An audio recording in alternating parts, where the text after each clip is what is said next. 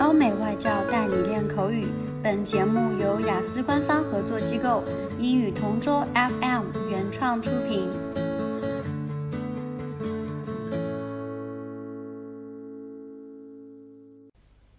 Describe a toy you liked in your childhood. You should say what kind of toy it is, when you received it, how you played it, and how you felt about it.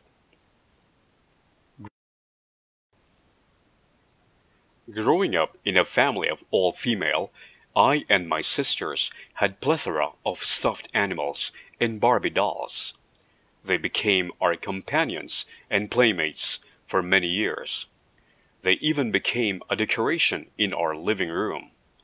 But among them, the one that appeals to me most is a medium-sized, 25 inches tall brown teddy bear that was given to me by my mom.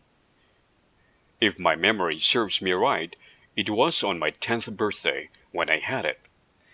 At seven in the morning, still half awake, I heard someone knocking at my bedroom door.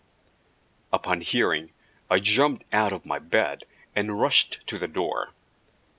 As I opened it, I saw my mom and sisters throwing a surprise. My oldest sister was holding an eight inches round chocolate cake, while the other was holding a bunch of colorful balloons.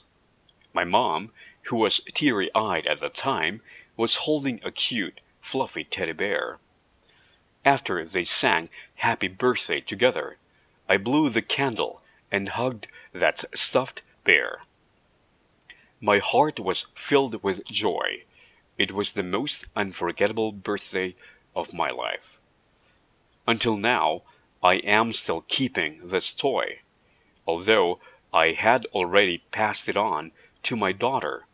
The precious memories I have had with it still lingers in my mind. 哎以上就是今天盼望口语话题的全部内容。